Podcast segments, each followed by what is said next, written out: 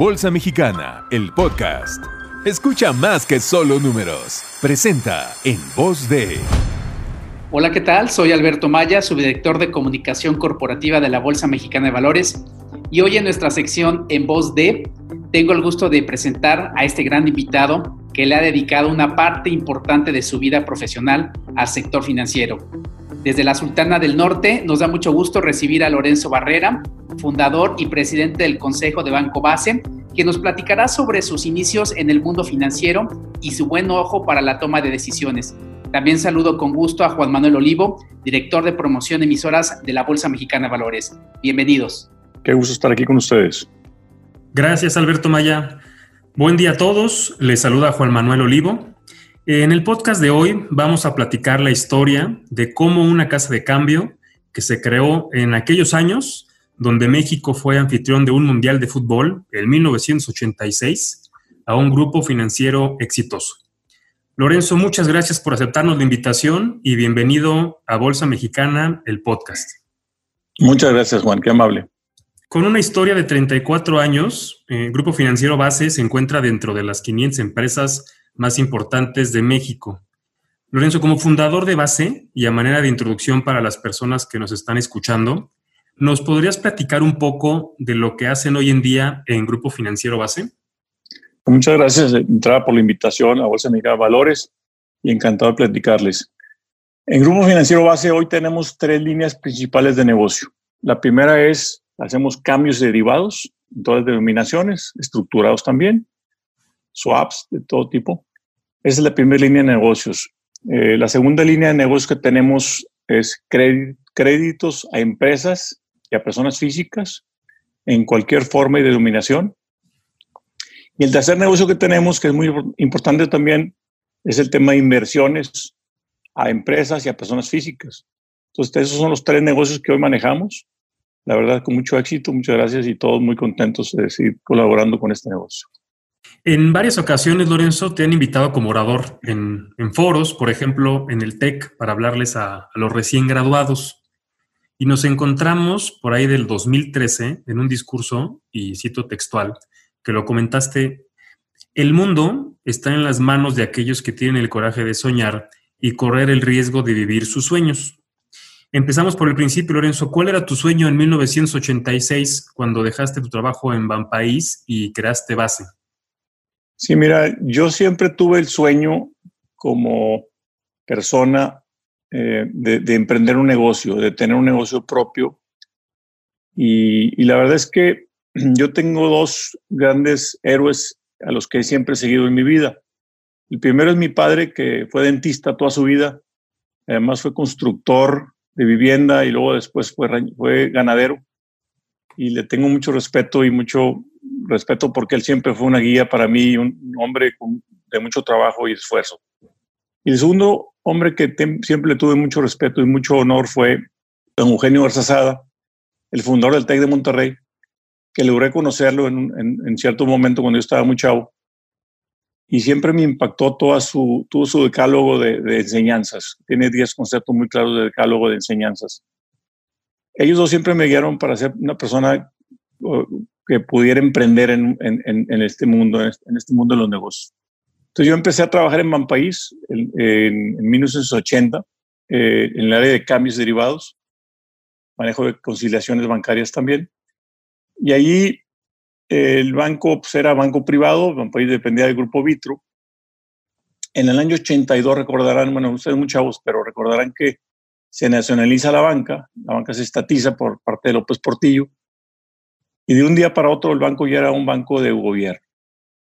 Entonces me quedé trabajando en un país del 82 al 84, dos años más, haciendo mi chamba, pero detecté que había una gran oportunidad de atender a empresas en el negocio de cambios derivados que en el banco, país en aquel entonces ya de gobierno, se daba de una forma deficiente.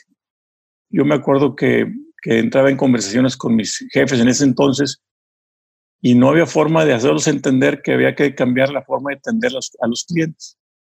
Entonces detecté esa oportunidad y dije, bueno, si, lo, si no lo puedo hacer dentro del banco, lo voy a hacer fuera del banco. Entonces decido salirme del banco, poner una oficina con dos teléfonos y empezar a hablarles por teléfono a los clientes. pues tenía ya tres semanas hablándole a los clientes y, ningún cliente me cerraba operaciones. Les, daba, les estaba ofreciendo mejores precios, mejores condiciones y ningún cliente me cerraba operación. Entonces un día se me ocurre hablar con un amigo que era empresario. Te voy a ver, Domingo, ¿por qué no me cierras una operación? ¿Qué está pasando? Y me dice, mira, Lorenzo, no sé cómo decírtelo, me da pena, pero pues bueno, tú tienes una oficina con dos teléfonos y no tienes ningún respaldo. Ah, caray, pues la verdad es que tenía razón.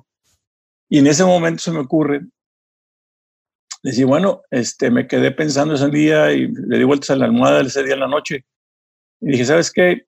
Voy a, voy a poner 200 mil dólares en una cuenta en Estados Unidos y en el momento que cierre operación, yo les voy a mandar los fondos primero al cliente ya que me paguen, entonces yo les, ya que, ya, que les pague yo primero, entonces ellos me pagan. ¿Qué estaba haciendo? Él estaba sacando la vuelta el tema de confianza. Le estaba dando yo la confianza al cliente primero y luego el cliente me pagaba. Y así fue como sucedió la primera operación. Y al día siguiente le hablo a Domingo Alvarado, un amigo de Pinturas Doal, es un negocio actual de pinturas. Y Domingo, ¿cuánto necesitas? Pues 200 mil dólares. Pues le dije, mira, Domingo, te lo voy a mandar yo primero para que veas que no, yo tengo en ti. Y ya que te lleguen los dólares a tu cuenta con un buen precio, tú me pagas los pesos. Y así fue como empecé a hacer operaciones. La verdad es que al, primer año ya estaba haciendo precios de un millón de dólares. El margen era bastante interesante y la verdad es que ese fue el principio del negocio, en donde no nada más tuve que emprender, sino también encontrar la forma de cómo emprender, pues brincándote las barreras que en ese momento se me presentaron enfrente. Y bueno, pues aquí estamos todavía 36 años después en lo mismo, pero pues un negocio obviamente más fuerte. Qué interesante, Lorenzo. Y seguramente que en esos más de 30 años que han tenido pues, que tener mucho acercamiento con las empresas y renovarse. Ahora lo que nos platicas, pues habla mucho del servicio al cliente, ¿no? Identificaba que podía existir algún riesgo al tener algún trato con una oficina, una persona y dos teléfonos, pues de alguna manera ser muy creativos para poder darle la vuelta a eso y tener un buen, un buen negocio. Pero yo te quiero preguntar, Lorenzo, ahora em, con los clientes, y ya más o menos adelantabas un ejemplo, pero ¿qué crees que hace diferente a, base respecto a otros grupos financieros? Fíjate que es una muy buena pregunta y la verdad es que yo, lo he meditado muchas veces y yo creo que tenemos varias, varias cosas que creo que son bien importantes. Una, tenemos una cultura, una cultura excepcional en base. Tenemos un grupo de, colaboradores, somos 960 colaboradores. Cada vez tengo la fortuna de, de formar un grupo de directores con una cultura de ejecución y altos estándares de cumplimiento. Ese es un factor importantísimo. La cultura de una compañía es clave para, que, para tener éxito. Si no tienes una buena cultura, no suceden las cosas. La otra es también tener renovadas formas de trabajo y de ejecución de servicios y productos. ¿A qué me refiero? Hemos estado utilizando las mejores técnicas design thinking, con Scrum Masters, cómo, cómo elaborar proyectos e iniciativas de una, forma, una forma multidisciplinaria, derribando silos para atender eh, productos y servicios de una forma muy efectiva. Una forma de ingeniería, cómo atender problemas o productos o servicios nuevos. Y esas nuevas metodologías, pues las aprendes porque pues tienes que aprenderlas en, en Estados Unidos, ya llevan 15 años haciéndolas en México tenemos unos 4 o 5 años ya ejecutando de esa forma. Y el tercer factor clave también para nosotros que ha sido el, éxito también ha sido invertirle en, las mejores, en los mejores fierros de hardware que, hay en el mercado. Tenemos hoy por hoy un hardware muy potente y un software que es Pfizer, que es, una, es el motor del banco, el cual pues, tiene todas las cualidades para poder conectarte vía teléfonos celulares, iPads, iPods, y poder conectarte con los clientes de, forma remota utilizando la banca digital. Nosotros invertimos y creemos mucho en la, en la innovación y la tecnología y ese, y ese ha sido, la verdad, esos tres factores han sido clave para nosotros este, en esos últimos 15, 20 años. Y el uso de la tecnología, Lorenzo, seguramente también les ayuda para el tema de cumplimiento, ¿no? La realidad es que ser un grupo financiero no debe ser sencillo en términos de regulación, entrega de información, etcétera, ¿no? Generalmente el uso de, el manejo del dinero con los clientes siempre implica una responsabilidad bien relevante. Fíjate que en ese, en ese punto quiero comentar algo más, que, ahorita se me, me, acordé que es bien, importante para nosotros y ha sido clave también. Desde el año 2000, que fuimos, fuimos la primera casa de cambio calificada eh, en México por Standard Poor's, nos nombraron como el benchmark en la previsión de la dinero, o sea, hemos sido el benchmark en el, en el, sector. En el año 2017-18 vino Gafi, este organismo internacional, a hacer un análisis en México de la previsión del lado de dinero y escogieron la Comisión Nacional Bancaria y la Asociación de Banqueros de México escogió a cuatro bancos para ser analizados y dentro de los 52 bancos, Banco Base fue uno de los que participó, mostrándole a Gafi cuáles son las mejores técnicas de la previsión del dinero. Y eso para nosotros es, una, es un tema súper importante. Y hoy menciona la tecnología, pues tenemos, tú sabes, como institución financiera y como grupo financiero, muchísimos reportes que nos solicitan las autoridades y la tecnología este, nos ayuda muchísimo para contestarlas de una forma muy efectiva y en tiempo y orden también. Y el simple hecho de que los hayan tomado como ejemplo, Lorenzo, pues habla mucho de la cultura de las cosas que están haciendo bien en, base. Y, justo en esos años, ¿no? por ahí del 2017 en la preparación y 2018, que citabas ahora, pues también fue un año relevante también para nosotros, porque durante esos años, meses de preparación, son parte de la Bolsa Mexicana de Valores, principalmente listando deuda. Y, y, cada vez, Lorenzo, son más cercanos al mercado de valores, no solamente con la cachucha de emisor, sino también con la cachucha de casa de bolsa, llevando financiamiento a otras empresas. Y vaya que lo han hecho de una manera acelerada en los últimos, me atrevo a decir, meses. ¿Nos podrías platicar, Lorenzo, cómo fue el proceso de estarse en bolsa y qué tan importante es el mercado de valores para base? Es muy importante. Tenemos, tú sabes, en febrero de 2018 iniciamos nuestra colocación de certificados bursátiles públicos es, una emisión de, inicial de 500 millones hasta 2 mil millones iba a ser el, total. Iniciamos con 500, muy exitosa la colocación. Colocamos a, un, a unos precios este, muy atractivos para, para ambas partes, para los visionistas y para el grupo financiero. Y también, como bien mencionas, eh, a través de nuestra casa de bolsa, hemos sido muy activos en la emisión de, de ayudar a empresas a colocar papel en el mercado el año pasado creo que fuimos de los primeros lugares en, la colocación de, de, papeles para empresas y de obligaciones para empresas en el mercado de valores, lo cual nos hace sentirnos muy orgullosos, obviamente. Pues una casa de bolsa que tiene seis años de haber arrancado, este, pues eso, eso para nosotros es muy importante. Y ese, aquí hago un mención a, a, la buena labor que ha hecho Eduardo Riojas y su equipo, porque ha sido muy, muy bueno. Que es nuestro director de la Casa de Bolsa, por cierto.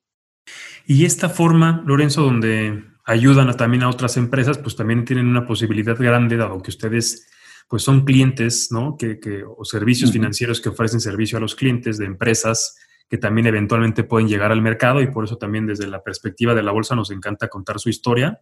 Y te corrijo, Lorenzo, fueron la casa de bolsa número uno. Me vi un poco, un poquito, este, no me recordaba si era uno o dos, pero qué bueno que me lo recuerdas. en la parte de deuda de corto plazo, Lorenzo, este, número uno, y vaya, fueron varios, sí, varias cientos de misiones que colocaron el año pasado, entonces ahí este, el aplauso es para ustedes y para el equipo que mencionabas, Lorenzo.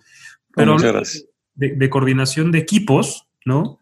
Este, me imagino tu agenda donde tienes una hoja y hablas del cambios, que es el origen. Luego traes otra hoja, me imagino, con casa de bolsa, con bancos, temas regulatorios. Ha de ser una agenda y una mente bien compleja, Lorenzo. Y, y eso lo logras pues no solamente siendo muy bueno en lo técnico, dicho de otra manera, no lo logra solamente dominando las leyes y las circulares, sino que también hay otros temas que, de liderazgo que no deben ser menos importantes. Al, contrario, en temas de gobierno corporativo, ustedes inclusive han separado funciones del presidente del Consejo de Administración de la Dirección General.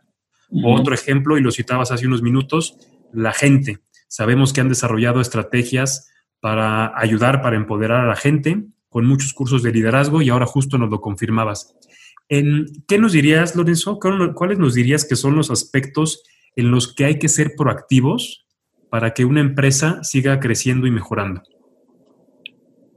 Sin duda, eh, yo, yo siempre he dicho que la cultura es clave. Entonces, eh, el tener claro que tienes que seguir em, renovándote, pero la gente no nada más se renueva eh, con ideas, sino también ejecutando de una forma excepcional. O sea, una buena cultura, elevando tus estándares de cumplimiento, em, em, siendo una empresa eh, realmente creativa, que constantemente esté buscando el buscar las mejores formas de trabajo ante el cada entorno, eso es clave para encontrar oportunidades y seguir siendo una empresa con una actitud de servicio. O sea, para nosotros es bien importante nuestra visión y te voy a compartir nuestra visión. Nuestra visión del grupo es ser la institución financiera de relación que te ofrece la mejor experiencia al cliente en México. Cuando hablamos de institución financiera de relación, hablamos de la cercanía que tenemos nosotros con nuestros clientes, escuchándolos, eh, a ver qué nos comentan para ver cómo podemos reaccionar a ese comentario y ayudarlos a seguir creciendo, ayudarlos a seguir sobreviviendo esta situación. Y cuando hablamos de la mejor experiencia del cliente, hablamos de que cualquier producto o servicio que ofrecemos, el cliente viva la mejor experiencia. Y para ello, para lograr eso, pues tienes que escucharlos muy detenidamente y seguir haciendo ajustes a tu servicio, a tu producto, para que sea un producto de excelencia. Entonces, esa es nuestra tarea en base. También nuestro mantra en base, que es un mantra, tú sabes, es un tema más interno, es hacer tu vida más sencilla. Cuando hacemos tu vida más sencilla a nuestros ejecutivos dentro del grupo, le haces la vida más sencilla al cliente afuera del, grupo también. Entonces, el mantra es clave para nosotros, hacer tu vida más sencilla. Entonces, yo digo, son muchos factores que hacen que una empresa siga siendo exitosa en el, a través del tiempo, pero para nosotros es clave la renovación, la tecnología, la, cultura, el estar siempre exigiéndote los mejores estándares de cumplimiento son clave para que una empresa siga siendo exitosa a través del tiempo. Y al cliente, Lorenzo, lo sitúan en el centro de las decisiones, ¿no? Todo lo que el cliente necesite, además, el, el, escucharlo activamente es el primer paso para que puedas identificar qué necesita tu cliente y en función de eso hacer lo necesario para hacerle la vida más, más sencilla. Creo que, creo que eso es muy interesante. una, y ahora que se de los clientes, Lorenzo, pues la realidad es que los momentos que seguramente los clientes están viviendo son distintos. Habrá sectores que dada la coyuntura eh, la puedan pasar un poco más complejo que otras industrias. en estos momentos, Lorenzo, que son distintos, complicados, inclusive, ¿cómo lo han vivido desde Banco Base? Fíjate que fue un, fue un proceso muy interesante y lo dividimos en, dos formas de trabajo. Una, unas, unas reuniones de contención que le llamamos, es analizar a cada cliente que tenemos el tema de cartera de crédito y ver cómo podemos, primero que nada, entender en qué sector está, cómo le impacta COVID y cómo podemos ayudar. Entonces, caso por caso, cada uno de los 975 clientes que atendemos en crédito hoy con una cartera de 12 mil millones de pesos, hemos ido analizando caso por caso, sector por sector, y a cada uno de ellos ya hemos, les hemos hecho unas 8 o 9 preguntas, tenemos ya las respuestas y estamos haciendo revisiones cada mes eh, con nuestros equipos para atenderlos y entenderlos. Pero no nada más eso, también tenemos que seguir eh, activos en, el otorgamiento de crédito. este año tenemos una, una meta de colocación de 13.500 millones de pesos. Y bueno, estoy seguro que vamos a lograr la meta, pero al mismo tiempo, pues seguir ayudando a empresas que, que requieren y que están en sectores, requieren financiamiento y que están en sectores em, de crecimiento, porque en cada una de estas crisis siempre hay ganadores y perdedores, y bueno, siempre hay ganadores que buscan crecer y, aprovechar oportunidades y tener muy atentos, escuchándolos, entendiendo cómo están o participando en esta nueva economía, pues para participar junto con ellos y ser unos aliados en el crecimiento de sus empresas. Y a futuro, Lorenzo, decías fue ganadores y perdedores en las crisis, es una realidad, pero ¿cuál es la visión del grupo financiero base y dónde lo ven en los próximos años? Pues nos vemos como un grupo financiero consolidado, digital, muy cerca de nuestros clientes, eh, obviamente muy exitoso, como lo hemos sido en los últimos 34 años, eh, pero además muy unidos. El equipo nuestro sigue siendo un equipo muy unido, a pesar de que somos 950 colaboradores.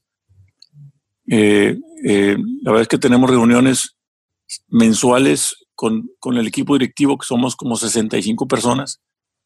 Semanalmente nos reunimos dos veces a la semana, el equipo directivo, el equipo de dirección, que somos 12 personas.